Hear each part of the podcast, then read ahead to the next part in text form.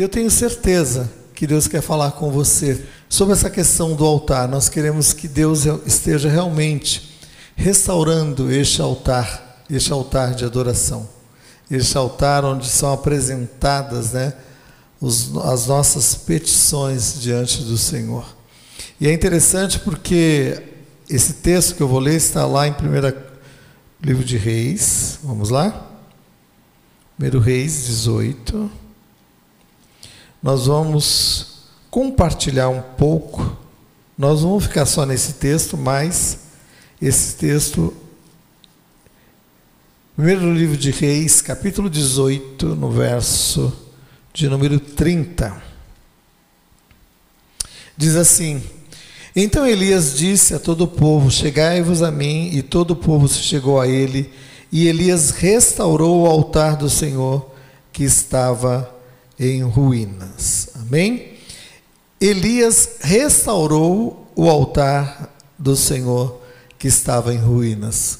Então a primeira coisa que eu quero falar com você nessa noite é que o altar precisa ser restaurado.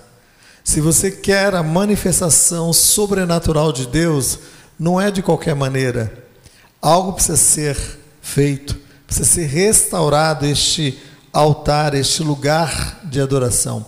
E é interessante porque Elias estava convivendo numa sociedade corrupta, uma sociedade terrível, onde o povo tinha se afastado do Senhor, onde tudo levava, né, Elias ou aquela geração a estar longe do Senhor.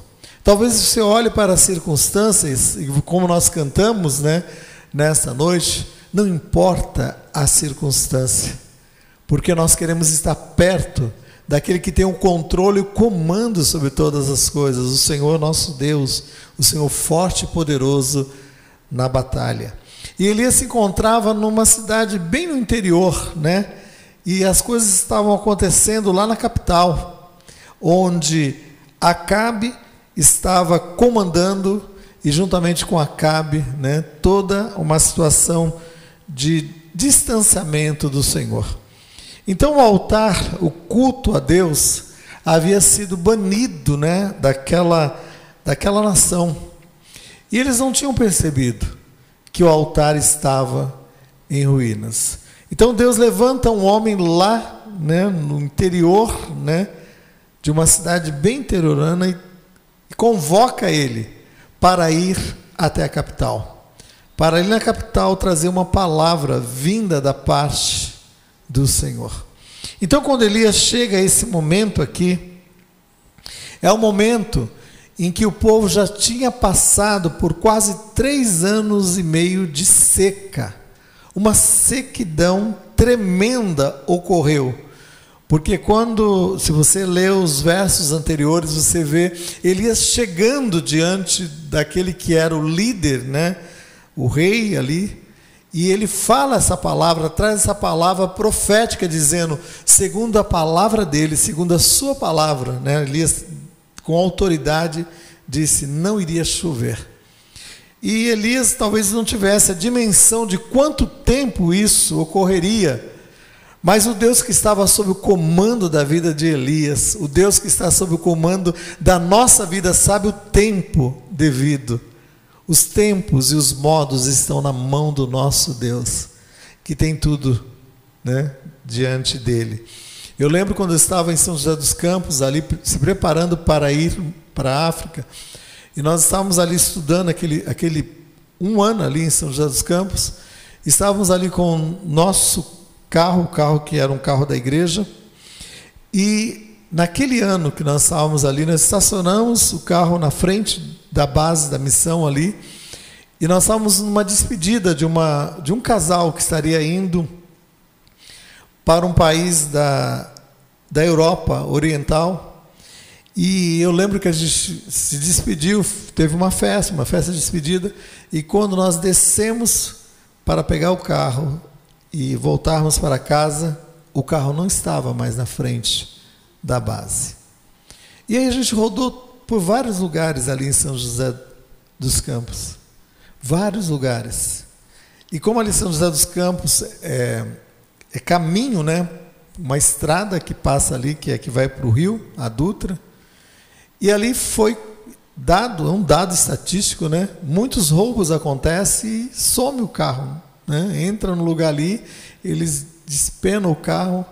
E é interessante porque naquele momento a gente tinha certeza, dentro da, da daquele carro estava a, a, a, a, mala dos meus filhos, a mochila dos meus filhos do colégio, com todos os livros, estava pertences nossos ali, tudo foi. Né? E a gente não teve mais acesso àquele, àquele bem, que era um bem, né, que era o carro e as demais coisas que estavam ali no carro. Mas nada disso impediu de Deus continuar agindo, atuando nas nossas vidas. Nós estávamos nos preparando ali para que posteriormente, né, no final deste um ano, estivéssemos indo para um país, nós tínhamos em mente que era um país, um continente africano, e as portas não tinham se aberto desde o momento que nós estávamos ali em fevereiro até agosto daquele ano. E foi interessante que na, nesse nós estávamos num, num momento de oração, no momento também de um, de, de um encontro com alguns missionários, com alguns missionários da base, e surgiu a oportunidade de enviar um grupo para, um outra, para uma outra localidade, que era a Bósnia. E aí a gente viu a necessidade da Bósnia, a necessidade daquele país ali na Europa, também muito carente, mas a gente sabia que não era a, a direção de Deus para aquele local. E aí, em agosto, nós recusamos, e um grupo que estavam conosco, estudando, alguns alunos, é, um grupo, uma parte desse grupo foi para a Bósnia, é, já estava tudo acertado que eles iriam no ano seguinte, né, em janeiro, fevereiro do ano seguinte, e a gente se aquietou diante do Senhor, sabíamos que era África, que era uma direção dada por Deus. E aí, quando foi setembro para outubro, abriu-se as portas para que nós fôssemos para Moçambique. E aí começa todo o trâmite, né, que é, é junto à embaixada de Moçambique em Brasília, todos os documentos, daquilo que precisa ser feito. Então, eu quero dizer para você, ainda que Deus tenha algo para fazer na sua vida, existe todo o trâmite, existe todo o processo. Então, não foge do processo, não foge dos trâmites de Deus para a sua vida, porque ele tem começo, meio e fim. Ele começa a fazer algo, mas para fazer esse algo tem todo um processo. Não fuja. E foi tão interessante porque a gente é, esperou, confiou plenamente no Senhor, e aí as portas começaram a se abrir. E a gente mandou os documentos para Brasília. Final de dezembro, era mais ou menos dia 20, 20 de, dezembro, nós, o curso acabou, acabou o período lá em São José dos Campos, retornamos para Santos com parte da nossa mobília, porque a gente tinha vindo de Belo Horizonte para São José dos Campos com a nossa mobília e agora a mobília de São José dos Campos para Santos. E estava correndo todo o trâmite da questão final né, da liberação do visto para estarmos ali aquele período de dois anos. E aí, quando o visto chegou, nos dando essa liberação, era final de janeiro. E nós estávamos estabelecendo a ida no, é, no final de fevereiro. Então, tudo dentro de um tempo, tudo dentro de um propósito de Deus. Então, aquele que começou a boa obra, ele tem começo, meio e fim. Então eu vejo Elias aqui, ele estava diante de uma situação difícil, uma situação a qual o país estava passando. O país estava longe de Deus, o país estava andando por caminhos tão errados. E o altar havia sido deixado de lado. O local, o local de adoração e de louvor foi colocado de lado.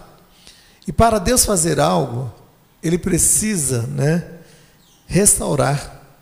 E eu vejo que neste momento, Elias, Elias precisava entender né, que todo o processo daqueles três anos de seca foi um tratar de Deus também na vida do povo.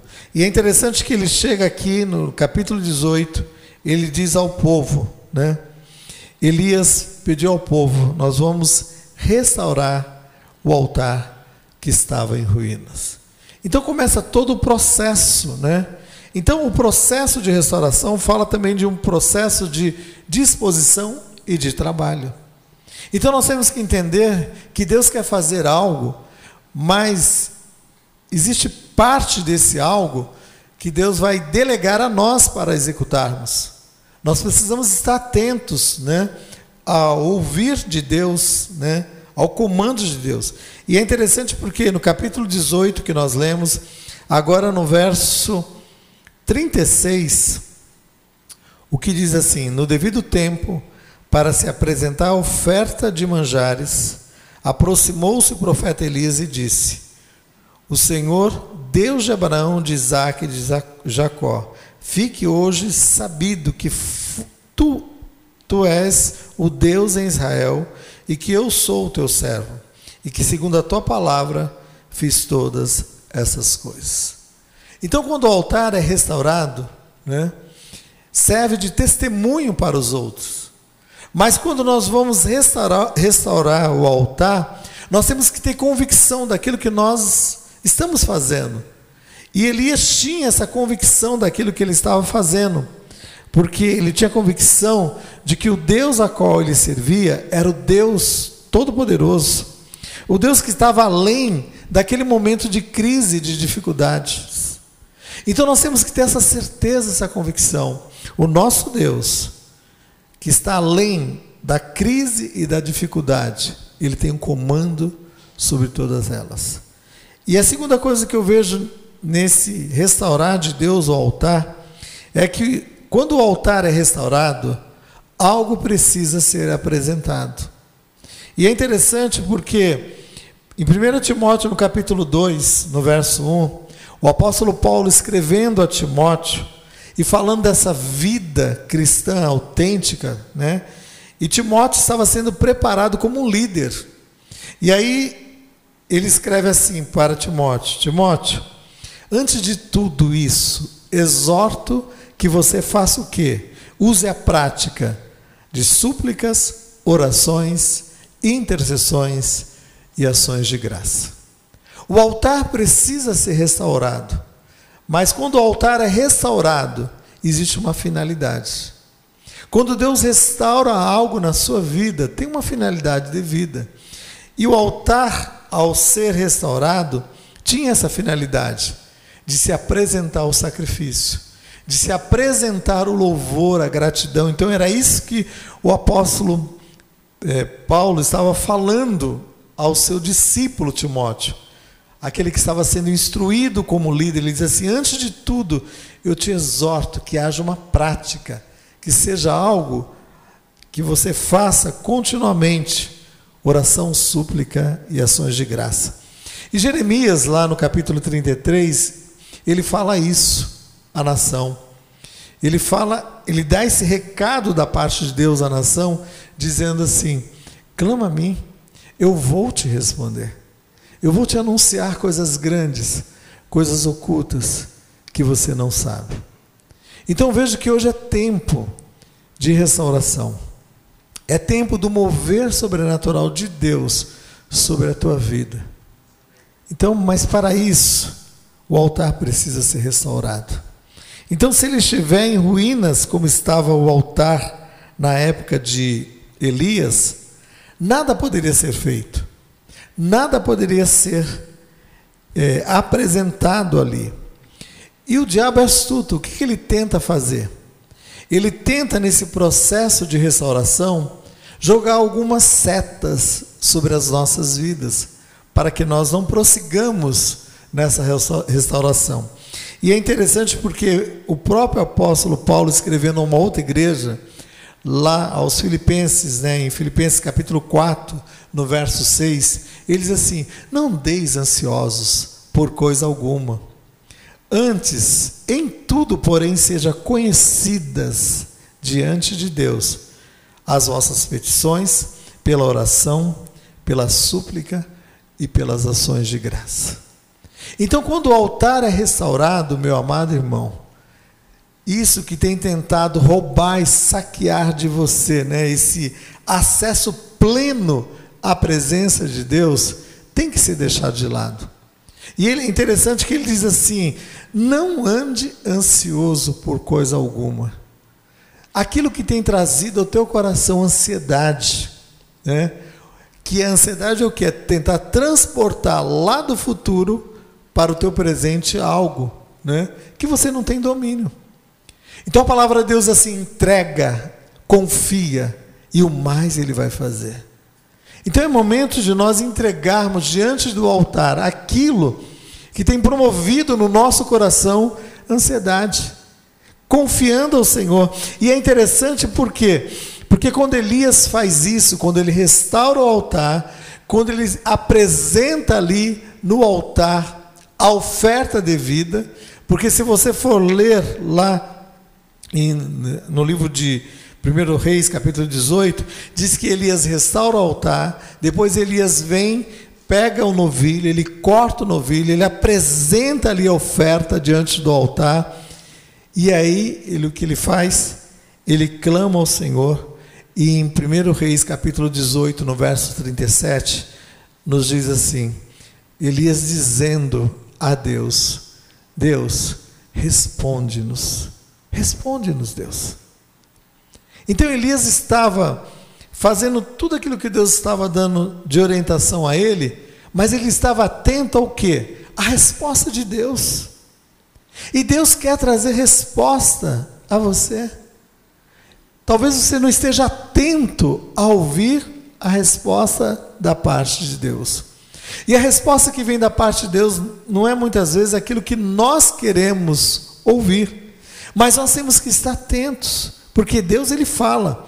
E o que acontece no 1 Reis capítulo 18, agora no verso 38, a resposta vem dos céus. Diz assim: Então caiu fogo dos céus, fogo do Senhor, e consumiu o holocausto. E vendo o povo, disse: Somente o Senhor é Deus. Então a resposta vinda da parte de Deus vai servir de testemunho também para outros que estão ao redor, que vão olhar, vão dizer: somente o Senhor é Deus. Mas Elias sabia disso. Mas você, quando está apresentando diante do altar restaurado a tua petição, você sabe disso, mas muitos estão ao teu lado e às vezes do teu lado, familiares que precisam saber disso, que somente o Senhor é Deus. Então eu quero que você tenha isso no seu coração, que quando o altar é restaurado, algo precisa ser apresentado. E o fogo só virá quando este algo for apresentado diante do Senhor. Por isso que o Senhor nos convoca a entregarmos diante dele, a confiarmos diante dele né, e esperar, porque certamente virá em nome de Jesus. E eu, em meia crise, eu quero que você espere no Senhor. Espere no Senhor e testemunhe do Senhor de uma maneira muito especial. Eu tenho orado por um casal da minha família que tem passado por momentos de aflição na área do relacionamento conjugal. Eu creio na ação sobrenatural de Deus. Um Deus que opera com poder e com autoridade. E eu quero dizer para você que este Deus que opera com poder e com autoridade não é um Deus apenas que conduz a minha vida, conduz a tua vida, mas é o Deus que tem o controle sobre todas as situações, até aquelas é, que nós não esperamos. Ele tem o controle e o comando. E outra, a terceira coisa que eu quero falar com você, para finalizarmos, é que o momento de oração e o momento de intercessão, muitas vezes, vai se tornar um momento solitário. A gente gosta de estar junto, e eu estou convocando você a estar junto conosco na sexta-feira, nesse momento de oração, juntamente com a igreja. Mas nós não vivemos somente deste momento conjunto com a igreja. Mas o Senhor fala do momento secreto, do momento ao qual você tem que ter e eu tenho que ter de entrar no teu quarto, fechar a porta do teu quarto, falar com teu pai em secreto e ele vai te ouvir. Eu quero dizer que Deus tem ouvido a tua oração em secreto. A oração que ninguém ouve, mas Deus ouve.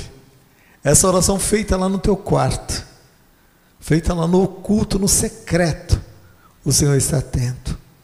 Eu te convoco a este combate.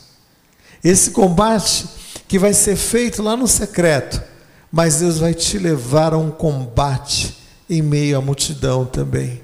Porque para servir de testemunha. É interessante, porque Jesus caminhou com os discípulos durante três anos, orientou os discípulos durante aqueles três anos, e no último momento de oração, ele vai para um local onde ele já tinha levado os discípulos várias vezes para aquele local.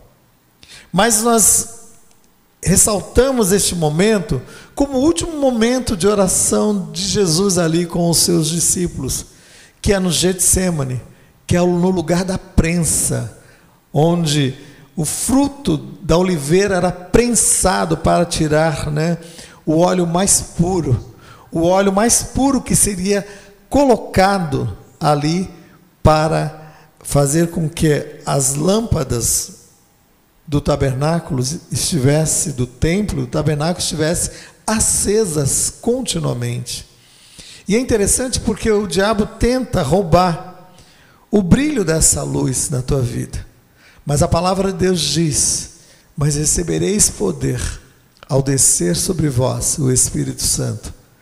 E vocês vão ser minhas testemunhas, tanto em Jerusalém, Judéia, Samaria e até os confins da terra. Fala dessa ação sobrenatural de Deus, deste brilho que vem da parte de Deus como óleo precioso. E foi isso que aconteceu em Mateus capítulo 26, no verso 36 em diante, diz assim: Jesus foi com eles a um lugar chamado Getsemane. E Jesus deixou ali os seus discípulos. Então ele sobe com todos os seus discípulos, os onze, né? Porque Judas não estava ali no meio. Depois Judas chega para prender Jesus, mas os onze. E ali Jesus, naquele local, com os, os discípulos, ele vai mais adiante, ele, ele se embrenha mais naquele jardim e ele escolhe três, três pessoas que talvez, né, fossem as mais chegadas, porque esses três não somente tiveram essa oportunidade de estar mais próximos de Jesus aqui neste momento, mas lá no momento da transfiguração, que é Pedro, Tiago e João. E eu creio que isso fez com que eles olhassem os três e dissessem: Poxa, o mestre nos considera, e os três foram lá, como qualquer um de nós iríamos, né?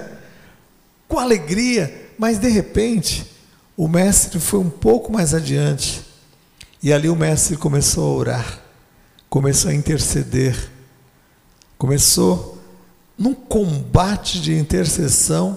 Só que aqueles três, que vamos dizer assim, era a elite do Senhor, né, os três mais chegados, estavam o quê? Dormindo. Isso acontece conosco, porque às vezes nós estamos num pico espiritual muito grande. De repente você está nesse momento de sonolência, de cansaço. E eu quero dizer para você, isso prova e mostra claramente que você é humano, que você é limitado. Para que você não viva na tua força, nem na minha força, mas na força do Senhor, que é sobremodo excelente sobre as nossas vidas.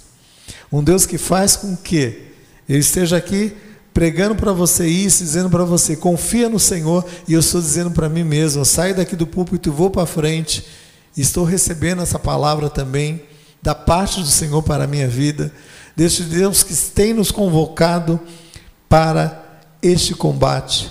E muitas vezes você tem olhado para o outro e você tem dito, mas esse outro aí, ele só quer dormir, ele está tão insensível a ouvir a voz de Deus e você sai do local de adoração, de oração, para o tribunal de justiça, dizendo: Deus, esse não merece estar na tua presença. E o Senhor falou: Você também não.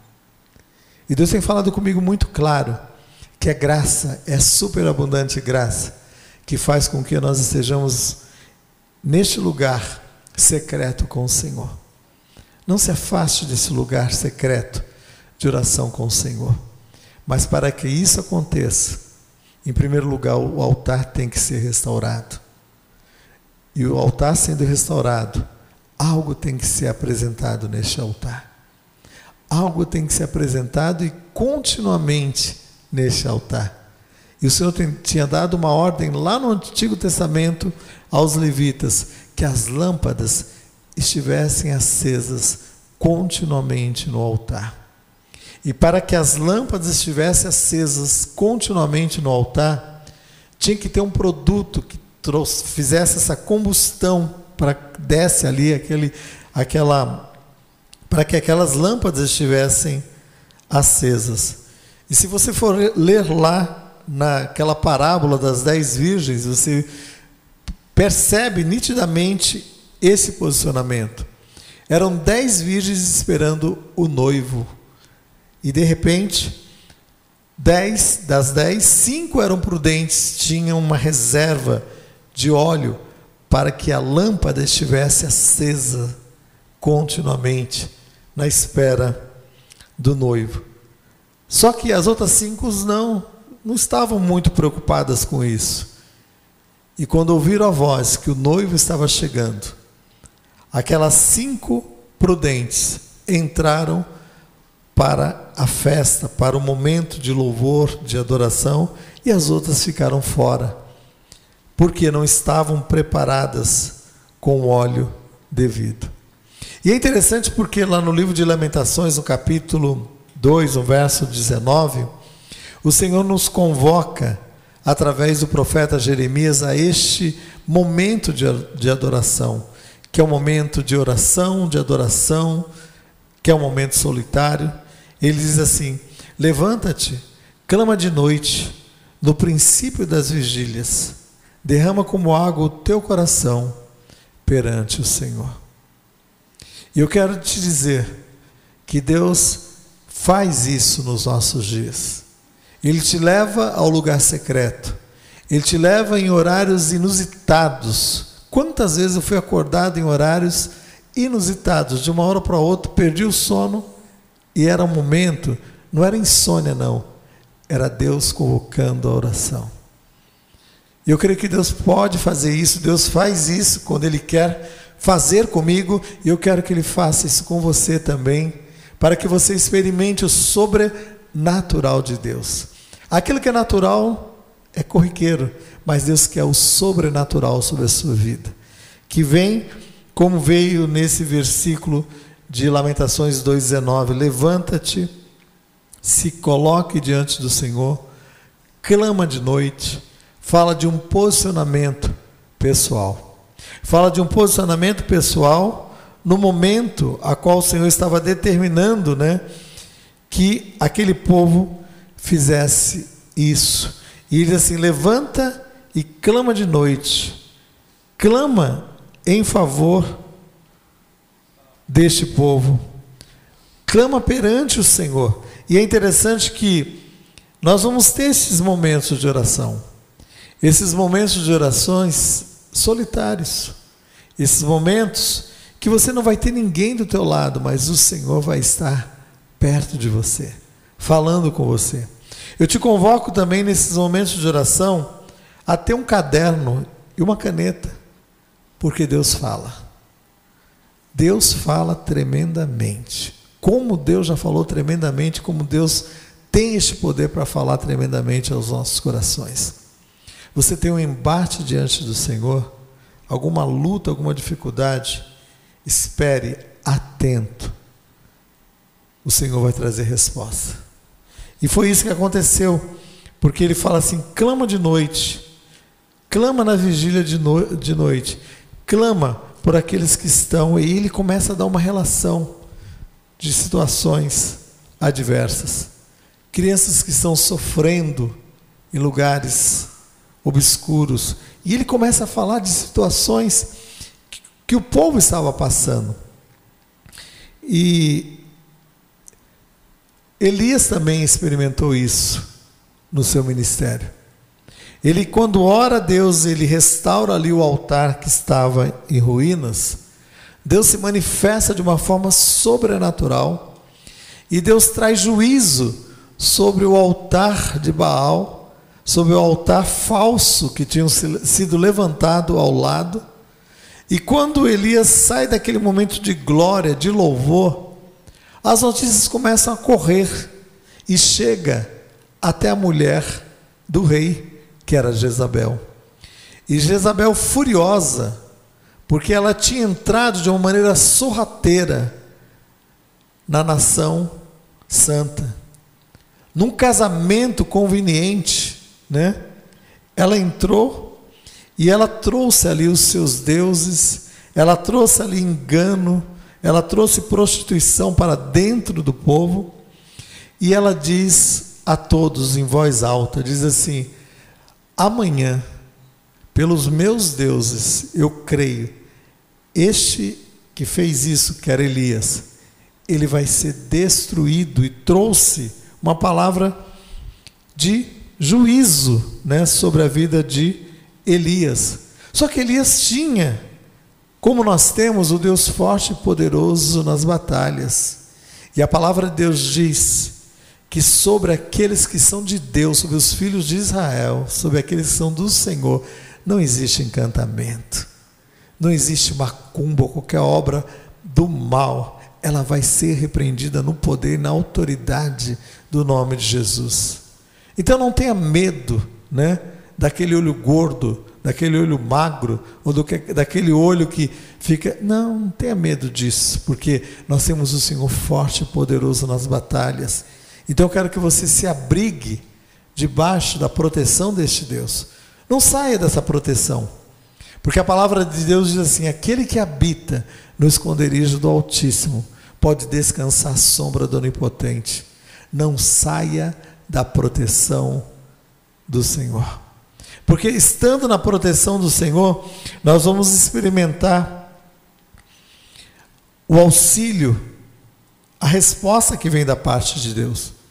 Elias se deixou levar para o momento né, de medo, o momento né, que não era o momento a qual Deus tinha proporcionado, e ele foge.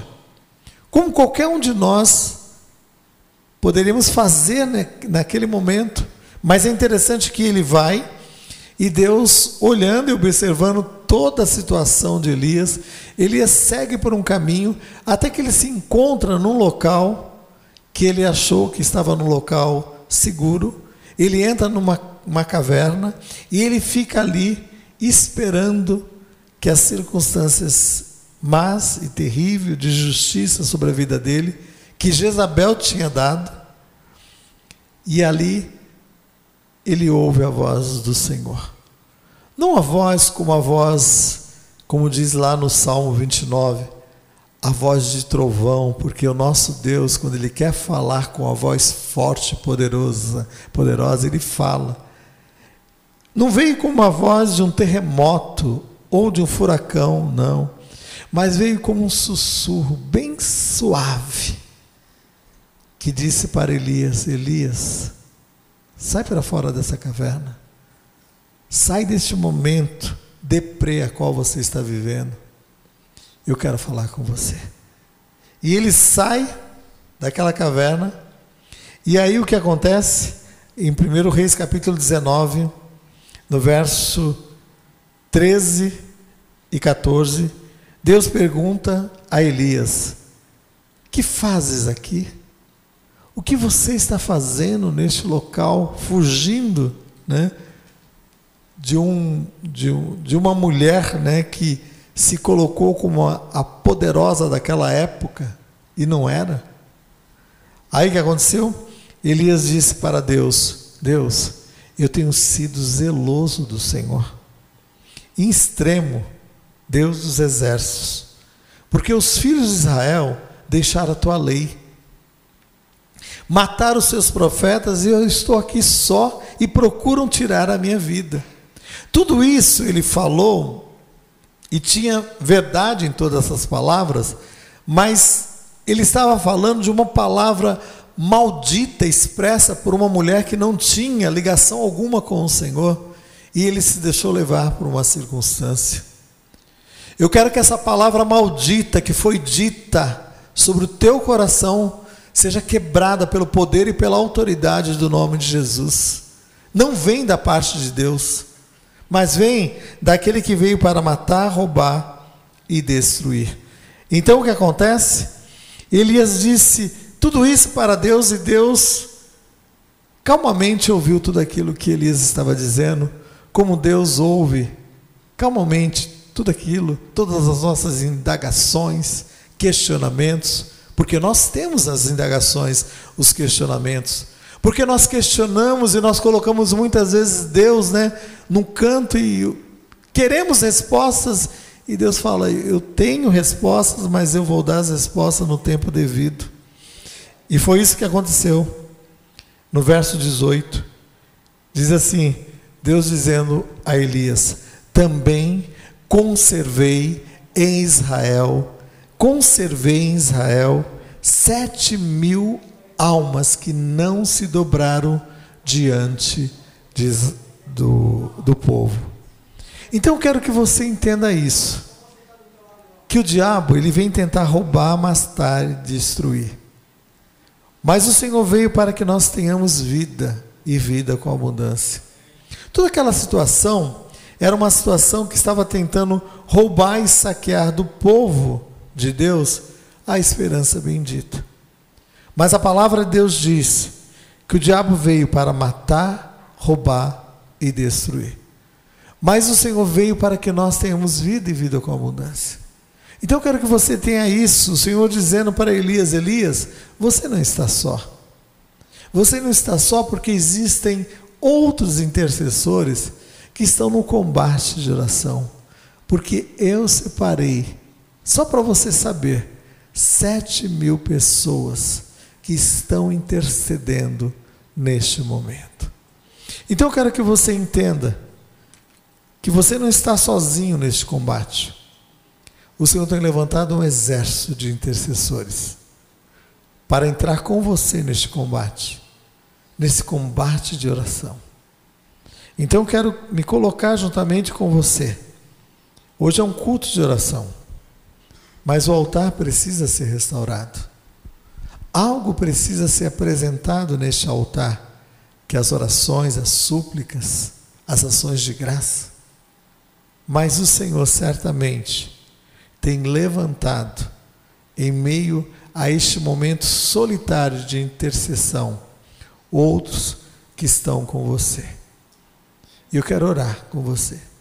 Eu quero que todos estejam em pé nessa hora, porque nós vamos, nessa atitude, dizer diante do Senhor: Senhor, eu não estou só, mas o Senhor tem levantado outros, outros, Senhor, outros, não somente aqui neste local, mas o Senhor tem levantado outros através das redes sociais, em outras localidades, para estar intercedendo por você.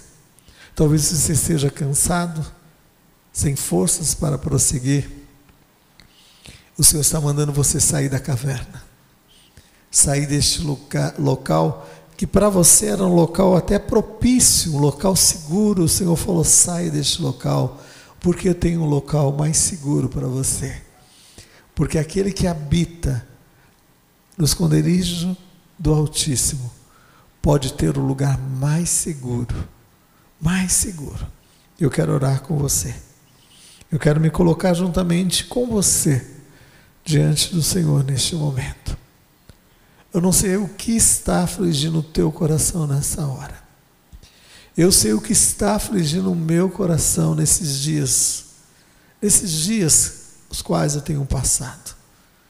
Eu sei e eu quero colocar isso diante do Senhor. Como eu quero colocar juntamente com você isso que tem afligido o teu coração. Senhor Deus, eu quero colocar Deus diante do teu altar isso que tem afligido o nosso coração, Senhor. Tua palavra diz, Senhor Deus amado, parai e estai quieto e vede o livramento que vem da parte do Senhor. Vem sobre essa vida, Deus. Vem sobre este lar, Senhor Deus. Que as forças sejam renovadas, Deus. Que o Senhor venha com respostas devidas ainda essa semana sobre essa situação que foge ao controle e ao comando humano, Senhor. Eu quero te pedir, Deus, que altares sejam restaurados nesta noite. Que altares sejam restaurados diante do Senhor, Deus. Nós queremos colocar as nossas vidas diante do Senhor. Nós queremos colocar isso que tem afligido o nosso coração, Senhor. E queremos te pedir, Senhor, toma o controle, Senhor. Toma o comando, Senhor Deus, dessa situação, Senhor. Ela foge ao nosso controle. E nós te agradecemos porque quando ela foge ao nosso controle, o Senhor entra tomando o controle e o comando, Senhor. Ah, Deus, toma o comando e o controle sobre essa situação, Senhor. E toda essa situação que tem promovido angústia e tristeza, bata em retirada agora. Enfermidade, bata em retirada agora. Tristeza, bata em retirada agora. Qualquer outro sentimento contrário, bata em retirada agora. Ah, Senhor, assim como o inimigo veio para matar, roubar e destruir, Senhor, nós não anulamos o seu poderio, mas nós nos levantamos num poderio maior, que é o Senhor forte, que veio para nos dar vida e vida com abundância. Restaura a alegria nesta casa. Restaura a alegria neste lar, Senhor. Restaura, Senhor Deus amado, este altar que está em ruínas, Deus querido. Restaura, Senhor. Restaura, Senhor. E que o fogo seja aceso neste altar, para que do alto, Senhor Deus amado, este fogo que vem do alto, Senhor, possa consumir, Senhor Deus amado aquilo que é da tua parte, com um aroma suave que sobe como aroma devido diante do Senhor. Deus, nós queremos colocar as nossas vidas. E com o apóstolo Paulo ensinando ao seu discípulo Timóteo, dizendo: Timóteo, antes de tudo, sejam apresentadas diante de Deus, através das orações, súplicas e ações de graça, neste altar restaurado. Neste altar restaurado, Senhor. Obrigado, Senhor. Obrigado, Senhor. Em nome de Jesus.